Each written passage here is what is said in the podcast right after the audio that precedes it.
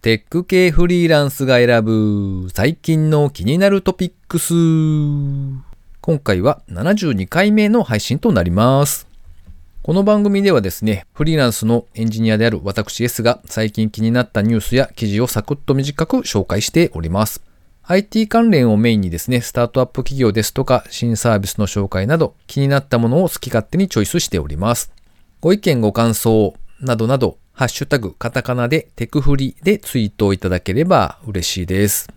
今回も3つほど記事を紹介したいと思います。それでは最初の記事です。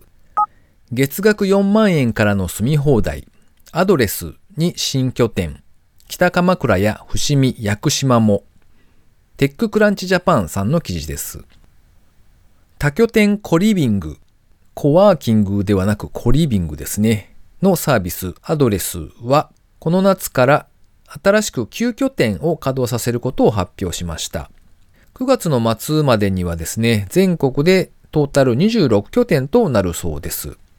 年内100拠点に向けて開発を進めているということらしいですね。このアドレスというのはですね、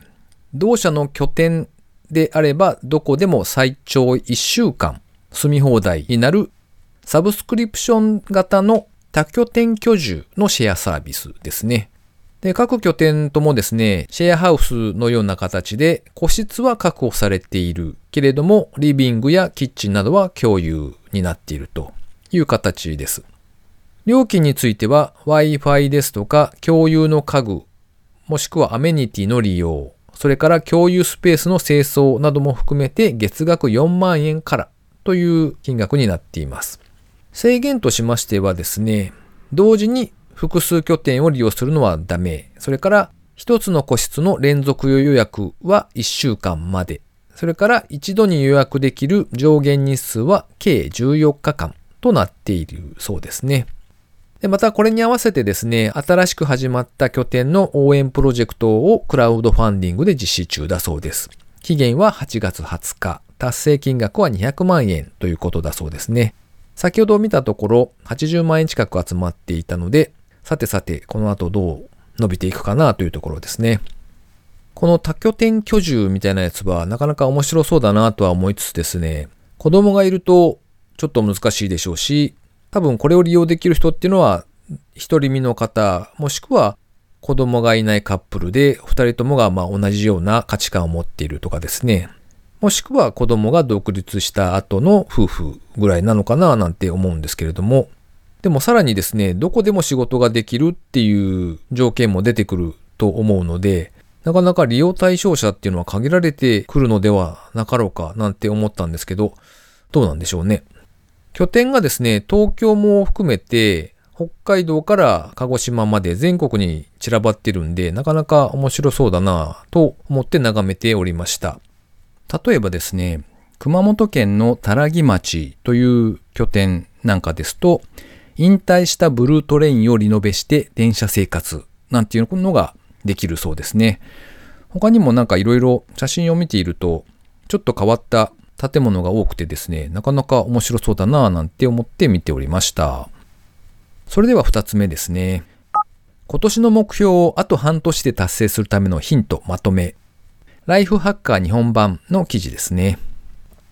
腹筋を割りたいとかですね、仕事を充実させたいとか、そういったまあ何かしらこう目標を達成するためにはみたいな過去記事のですね、まあ割とちょっと、うん、雑にまとめてあるなみたいな感じはあったんですが、そういう記事ですね。まあちょうど7月を過ぎまして、おそういえば今年も半分過ぎてしまったではないかということに思い当たりまして取り上げてみました。皆さんいかがですか？個人的にはですね、気になったのが、綺麗な部屋で快適に過ごしたいというやつですね。最後の近況報告の時にもちょっとお話をするつもりでいるんですが、リモートワークになったので、こう自分の部屋で仕事をしているわけですけれども、まあこれがっていう汚さだったりするわけですよ。なので、佐藤柏事務所的な、こう、綺麗なところで気分を盛り上げてですね、仕事に取り組みたいななんてことを思っておりますが、はてさていつになるのやら。というのと、あとは悪習慣を断ち切りたいなんていうのもありました。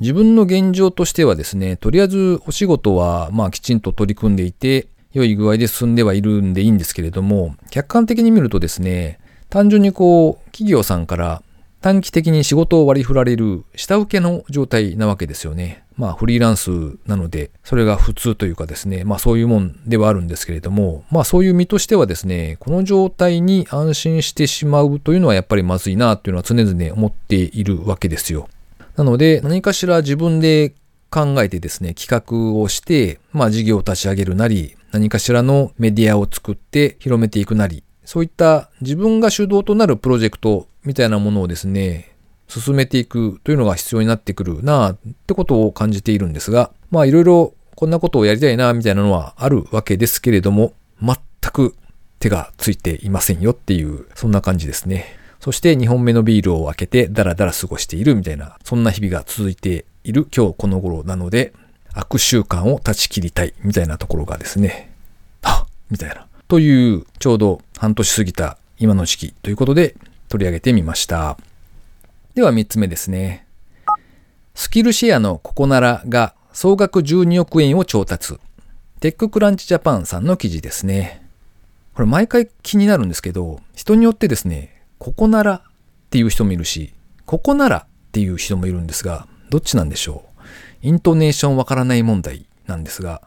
えー、ともかくですね、ココナラは7月10日第三者割当増資による総額12億円の資金調達を発表。現在100万人の会員が登録しており、累計300万件超のスキルが売買されているということだそうですね。おお、なんか割とでかい金額を資金調達されたんだなぁと思って、サイトもですね、久々に見に行ってみました。確かですね、最初にこうスタートした時って、ワンコイン、つまり500円でスキルを販売できますよみたいな、そういうコンセプトのプラットフォームだったような気がするんですけれども、だいぶ趣が変わってますね。その最初に見に行った時って、例えば似顔絵を500円で描きますとか、なんというか、ほぼボランティアもしくは趣味の延長ですごい安い金額でなんかやりますよみたいな、そんなのがすごくたくさんあったようなイメージがあります。が多分ユーザーが増えてきてですね、だんだんと適正な料金でのやり取りみたいなことが普通になってきたんでしょうね。例えば、ツイッターアイコンとかをですね、書いてもらえたらな、みたいなことを思いつつ見てみたんですけども、あ、これなんか画風がいいなというか、タッチがなんか好みだなとかって思って見てみると、なんかいいなと思うやつは大体こう数千円ぐらいの金額設定になっていて、お、そうか、やっぱりそれぐらいしますかっていうぐらいの金額設定になっていました。まあ、ともあれいろいろとですね、そういう自分の個人のスキルのマーケットっていうのがいろいろ増えてきているので、なかなか面白いななんて思いながら見ておりました。ということで、今回は以上3件ご紹介しましたというところですね。最後に個人的な近況なんぞを毎回お話ししておりますけれども、えっ、ー、と、現在携わっているララベルの案件がですね、えー、まあ、今のところは順調に続いておりまして、3ヶ月ほどは開発のその現場というか皆さんと一緒に仕事をしてたんですよね。で、家から、うん、片道1時間ぐらいですかね、かけて通って毎日行ってたっていう感じですね。っていう風だったんですけれども、もうしばらくすると新しく社員さんが増えるんですよねっていう話があったのと、まあそもそも僕もですね、最初にリモートワークでお願いしたいですっていうのは伝えてあったので、じゃあまあそろそろリモートワークにしますかっていう形になりました。で、9時から18時という形で、まあ基本的にはその時間にですね、自宅で黙々とお仕事をしているわけなんですが、なかなか快適ですね。